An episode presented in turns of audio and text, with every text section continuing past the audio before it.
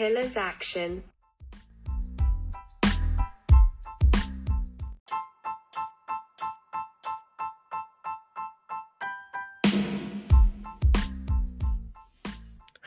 Hoy en nuestro séptimo capítulo vamos a hablar sobre la ontogénesis y el modelo de función, eh, como se conoce ahora, del desarrollo motor del niño mm, según la, Escuela de, Rehabilitación de Praga.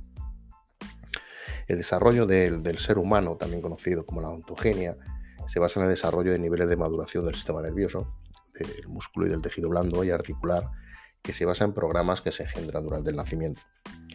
El estudio de ontología es pertinente al estudio del movimiento, ya que no solo explica qué expresión y movimiento es el ideal, sino que también ayuda a explicar qué posturas y estrategias adaptativas deben ser adoptadas por los clientes o los pacientes con problemas o con desórdenes del movimiento.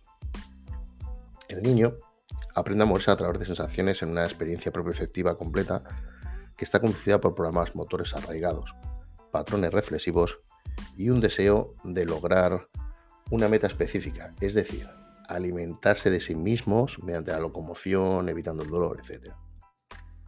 Los patrones que adoptan los niños son típicos de cada etapa y representan una progresión necesaria para el siguiente hito de desarrollo importante de su crecimiento. En los primeros años del siglo XX, eh, Mabel Squirtoth utilizó varias posiciones de desarrollo primario, tales como los rolling o los crawling, eh, para ayudar a sus clientes en la mejora de la recuperación del equilibrio y la función en los bailarines y en los atletas con los que trabajaban. Y esta formación se convertiría en el desarrollo del campo de movimiento referido a la ideocinesis. Eh, recientemente, Black Botja, que es un famoso neurólogo pediátrico checoslovaco, comenzó a utilizar estos patrones de desarrollo primarios y observó que la estimulación específica de los puntos clave en los niños con problemas cerebrales.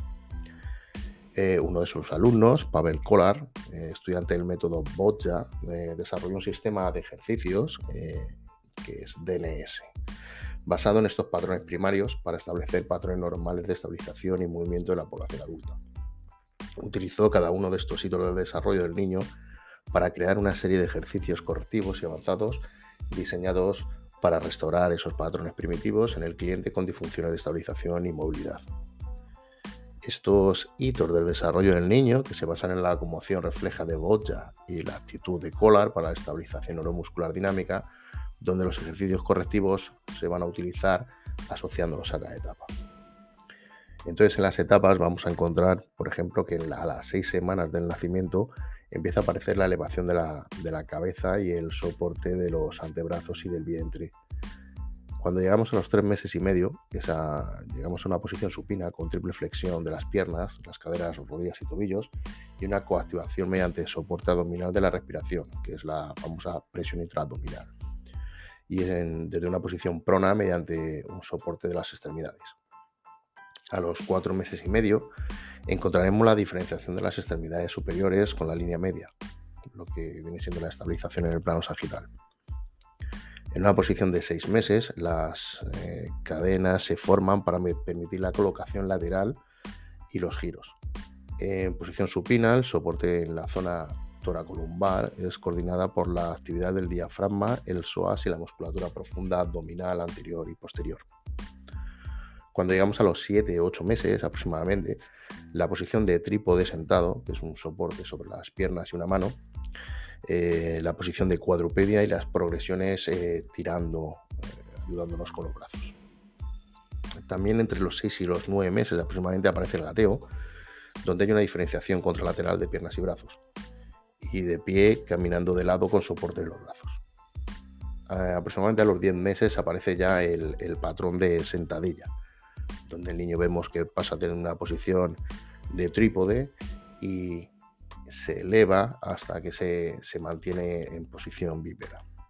A los 10-12 meses aproximadamente también ya empiezan a aparecer posiciones de pie independientemente y progresión de, patrón de gateo.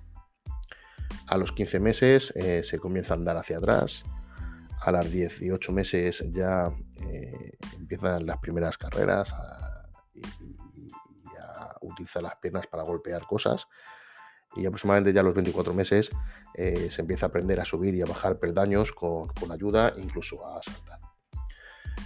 pues esto sería un, pequeño desarrollo de cómo por fases se van incluyendo ciertos aprendizajes motores, eh, cómo el cuerpo empieza a aprender a estabilizar y cómo estas funciones y estos movimientos que tenemos en el, aprendizaje neurodesarrollo motor cuando, cuando somos bebés nos pueden ayudar como método de ejercicio correctivo para eh, solucionar ciertos eh, desórdenes de movimiento.